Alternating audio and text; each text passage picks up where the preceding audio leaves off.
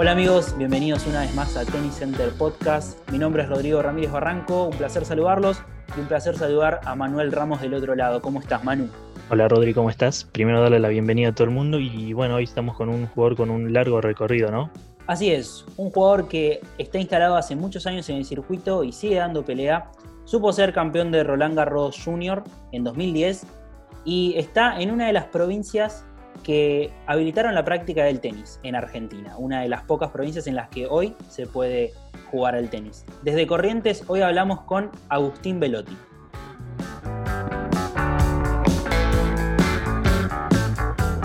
Agustín, gracias por estar con nosotros. Eh, primero quiero remarcar que me parece que sos un privilegiado dentro de los tenistas argentinos.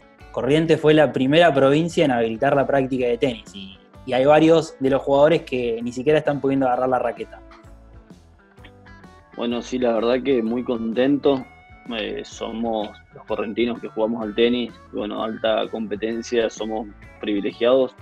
Fuimos los primeros, así que nada, muy agradecidos, muy contentos, muy agradecidos con el gobierno de Corrientes, con las medidas que tomaron, así que nada, entrenando y, y contento. ¿Cómo es entrenar de esta forma? ¿Qué, precauciones se toman? Bueno, nos, higienizamos los pies, no sé cómo decirlo, eh, las manos antes de entrar. Eh, tenemos una distancia que respetar eh, entre los dos jugadores. Estamos obviamente dos por cancha. Nada, entramos a la cancha con barbijo, cuando entramos a jugar nos sacamos el barbijo, jugamos sin barbijo, cuando termina el, el, entrenamiento de vuelta a barbijo y no hay ducha, no hay nada en el club. Como saliste, vas para tu casa. ¿Y la planificación de los entrenamientos cambia en algo? Eh, ¿O se puede hacer todo lo mismo? No, no, no, no. Nosotros, yo estoy entrenando exactamente igual. Estoy haciendo lo que me mandan que tengo que hacer y, la verdad que una vez que, entras a la cancha es todo lo mismo. No, cambia nada. La verdad que la cancha es grande y en ningún momento tenés, si te sentás uno en cada, en cada banco, no tenés contacto nunca. ¿Sentís que vas a tener cierta ventaja con respecto a todo el resto de jugadores que no están pudiendo entrenar cuando todo vuelva, ¿no? Cuando todo vuelva a la normalidad. Sí, sí. No lo creo, a ver. Arrancamos un poquito antes, pero nadie se olvida de jugar al tenis. Podés, estar un mes, dos meses, tres meses, pero no te olvidas de jugar. Simplemente creo que, que vamos a estar un poquito mejor las primeras semanas que los demás, pero yo no creo que alarguen el circuito habiendo tenido dos semanas de entrenamiento, no creo para mí la mayoría de los jugadores ya va a venir con un mes, un mes y medio y eso ya es más que suficiente para tener una buena puesta a punto. Claro. Y hablando de, la puesta a punto y esto, eh, Charlie Berloc se sumó a tu equipo de trabajo el, a fines del año pasado, ¿no? Eh, ¿Cómo llega Berloc a formar parte de tu equipo? Sí, Charlie, estoy con Charlie desde primeros días, desde el 10 de diciembre más o menos, primeros días de diciembre nada, veníamos hablando, yo sabía que él no estaba muy seguro de, seguir en el circuito y simplemente siempre me hubiese gustado tenerlo en un equipo, que poder contar con él y hoy siento que soy un afortunado de, poder eh, aprender de él y, escucharlo todo el tiempo. O sea que lo convenciste de, de ser coach no sé si lo convencí, yo creo que él lo tenía, lo tenía en su cabeza, a él le gusta mucho el tenis y ah, lo veía como, como un que podía ser un buen entrenador porque es un tipo muy metódico que, trabaja mucho, muy responsable y está en todos los detalles, así que yo creía que, eso a mí me, es un poco de lo que me, lo que me faltaba y, y cuando se dio la verdad que me puso muy contento y fue una motivación muy grande. Charlie es un, es un jugador con mucha experiencia en el circuito y en Copa Davis, ¿no? ¿Y qué pensás que te puede sumar en sus primeros pasos como, entrenador? Sobre todo lo que pienso que me pueda sumar, Charlie, entrada es el orden y la disciplina que, él tuvo dentro de la cancha y afuera de la cancha también, que lo llevó a, hacer grandes, grandes cosas. Después, obviamente, un tipo que tiene muchísima experiencia, ganó torneos importantes, jugó muy bien al tenis, jugó partidos muy importantes. La verdad que, que el mayor aporte para mí con él es el día a día, convivir en el día a día y, entrenar y escucharlo y, estar. Y hablando de, entrenadores, vos tuviste un vínculo muy especial con quien fue tu entrenador desde chico, eh, Rubén Re, que también fue una, gran figura dentro del tenis, ¿no? fue muy conocido, muy reconocido, muy querido. Eh, bueno, sabemos que falleció en 2013. ¿Cómo lo recordás a Rubén? Sí, no, ni hablar, Rubén fue seguramente, fue y será la, persona más importante que yo tenga y, y tendré en el tenis. Digo en el tenis porque, bueno, en la vida tengo a mis papás, a mi familia que también son muy, muy importantes, pero Rubén es, fue, fue eso, Rubén fue como un padre, un segundo padre y, y en el tenis fue un tipo que me inculcó cosas muy buenas, muchos valores, muchos principios. La verdad que creo que fui un afortunado de, haberlo tenido y de, tener la, de haber tenido la posibilidad de tenerlo cerca de tan, desde tan chico. Eh, ¿Y cuál es tu mejor recuerdo que tenés de él? Un recuerdo, una anécdota en algún torneo, entrenamiento. Tengo muchos recuerdos. Eh, seguramente mi recuerdo más lindo con él es cuando gané Roland Garros, que estuve con él. En cuanto a lo, a lo emocional y demás. Pero después tengo muchas vivencias, muchos torneos, muchos viajes, muchos día a día, muchas puteadas, mucho todo. Él era un tipo muy exigente que te sacaba siempre el, arriba del 100%, que buscaba siempre lo extremo y, sacaba lo mejor de cada jugador. O sea, conmigo, con chicos que jugaban mejor o peor, él siempre buscaba exprimir a todos los jugadores. Y cuando eras más chico, ¿qué, te decía siempre? ¿Qué, te corregía? ¿La derecha, al revés, no sé? No, Rubén no, no, no, él, a él le gustaba mucho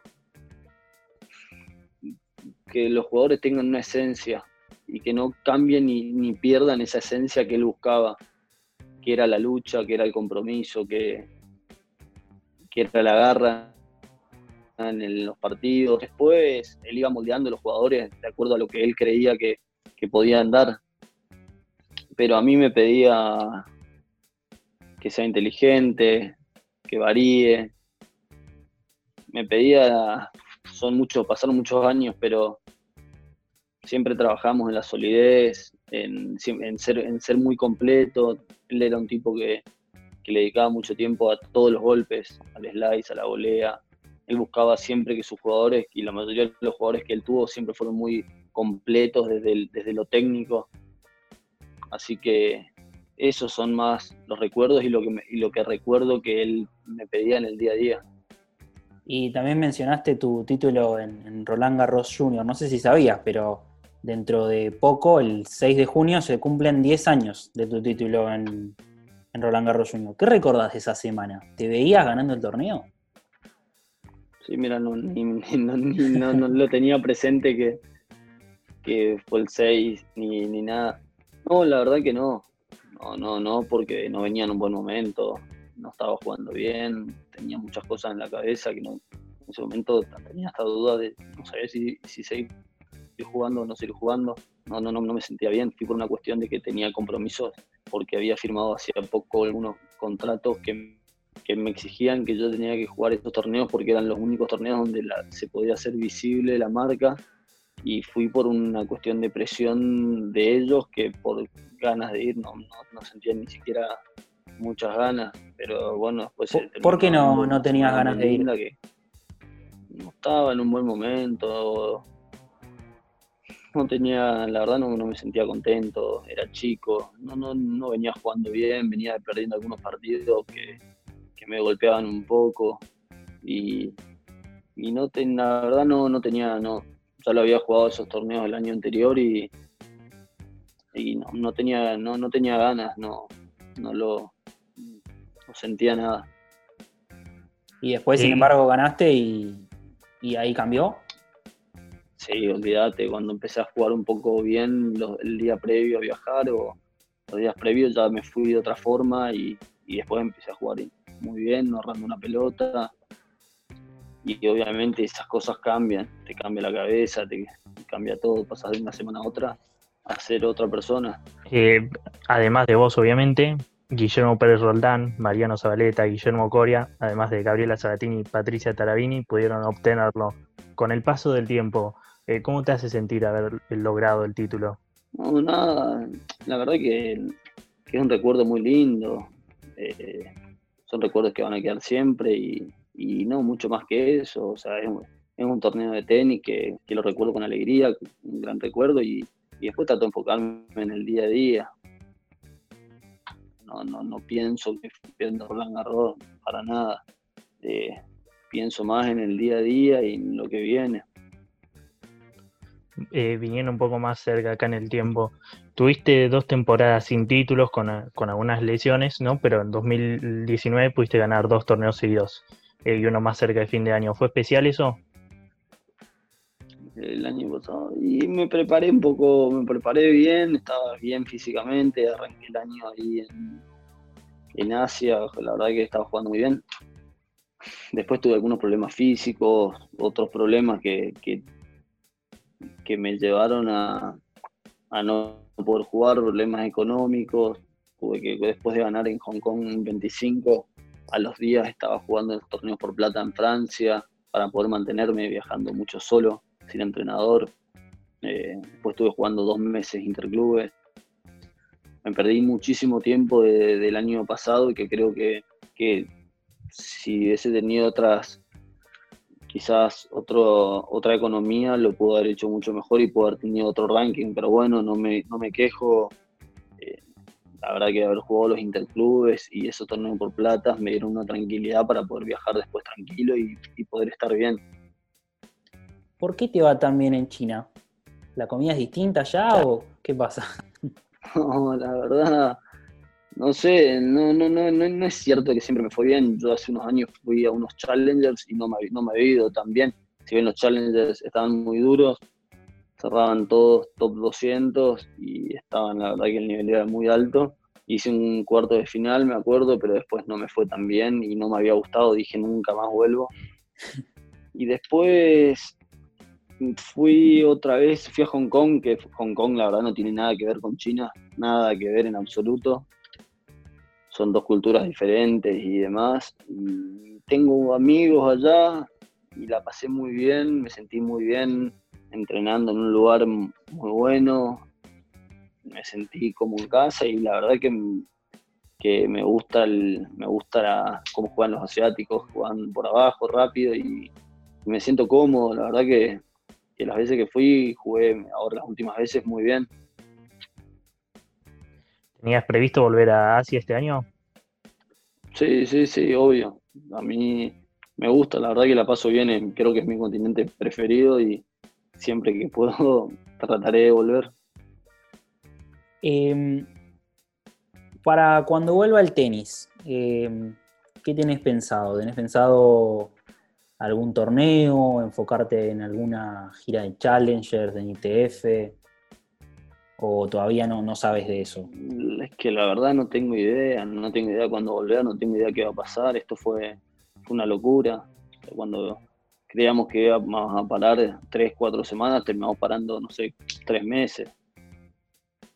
Y como cinco meses sin torneo, la verdad que te cambia el año y fue un golpe muy duro para nosotros los de mi ranking quizás y los que yo aspiraba este año a un muy buen ranking porque creo que me sentía preparado y con el equipo preparado para hacerlo. Ya tenía cerrado interclubes que, que me iban a dar la facilidad de poder viajar a, muchos torneos con, con, entrenador y demás, y de golpe eh, no contar con eso y demás son golpes duros. Igual tengo la, la, suerte de que el gobierno acá me está apoyando, me está dando una mano con con entrenador y demás, así que por ese lado estoy muy contento, pero fue un golpe, un golpe muy duro también para la economía de, los jugadores. ¿Cuáles son los objetivos que te quedan por cumplir en tu carrera? Yo quiero ser top 100, y juego por eso, si no, ya no jugaría, no jugaría. Pero creo que, que hasta no lograr eso, no creo, no, voy a parar. Es un objetivo que tengo y sé que tengo muchas cosas para, para cambiar, para mejorar, que más allá de, de saberlo, Charlie me dejó muy en claro que, que había muchas falencias, muchos temas que, que había que cambiar y eso me dio tranquilidad de saber que hay mucho, muchísimo margen. Muchísimo margen de mejora, a eso me refiero. Claro. ¿Y qué, sentís que tenés que, mejorar en, ciertos aspectos para poder llegar al top 100? Y tengo que estar todo el año físicamente 10 puntos, 10 puntos, tener, tener un peso muy bueno para ser competitivo y estar bien. Eh, ajustar muchas cosas de afuera de la cancha, en, el orden, eh, en la perseverancia en el día a día y, hacer las cosas bien. Yo creo que estando bien físicamente y jugando torneos y tener la posibilidad de viajar acompañado dos semanas, creo que, que, voy, a tener, voy a tener mis chances. ¿Cómo, ¿Cómo te ves de acá cinco años? Cuando todo vuelva a la normalidad. en cinco años, la verdad, no tengo ni idea. Ni idea. Ojalá, ojalá me vea feliz, cumpliendo, habiendo cumplido objetivos que me, que me, que me, hubiese, que me, haya puesto y, y sobre todo feliz, tranquilo, estando bien conmigo mismo. Y creo que, más allá del tenis y demás, lo importante es eso, es es ser feliz y, si el tenis me lleva, me ayuda a eso, bienvenido sea y, ojalá se, den cosas buenas. ¿Qué le dirías al Agustín que después del colegio viajaba hasta Resistencia para entrenar con Rubén? Como si hicieras un viaje en el tiempo.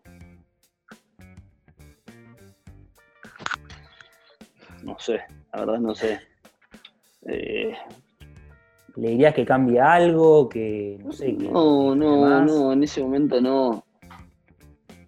Si bien si me tengo que dar un consejo, eh, no, ser muy ordenado y valorar, tal vez sea valorar, valorar lo que uno tiene y valorar el día a día, ser agradecido y, y nada, ser consciente de que cada pasito que uno da siempre es importante y cuando pasan cosas malas, lo importante es pararse y seguir para adelante y mirar para adelante y no perder la motivación y hacer las cosas bien.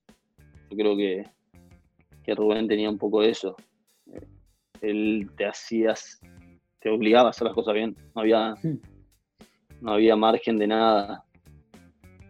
Y eso, creo que un poco de eso se trata, se trata de la, vida del tenista, porque los mínimos detalles creo que son los que hacen la diferencia, ¿no?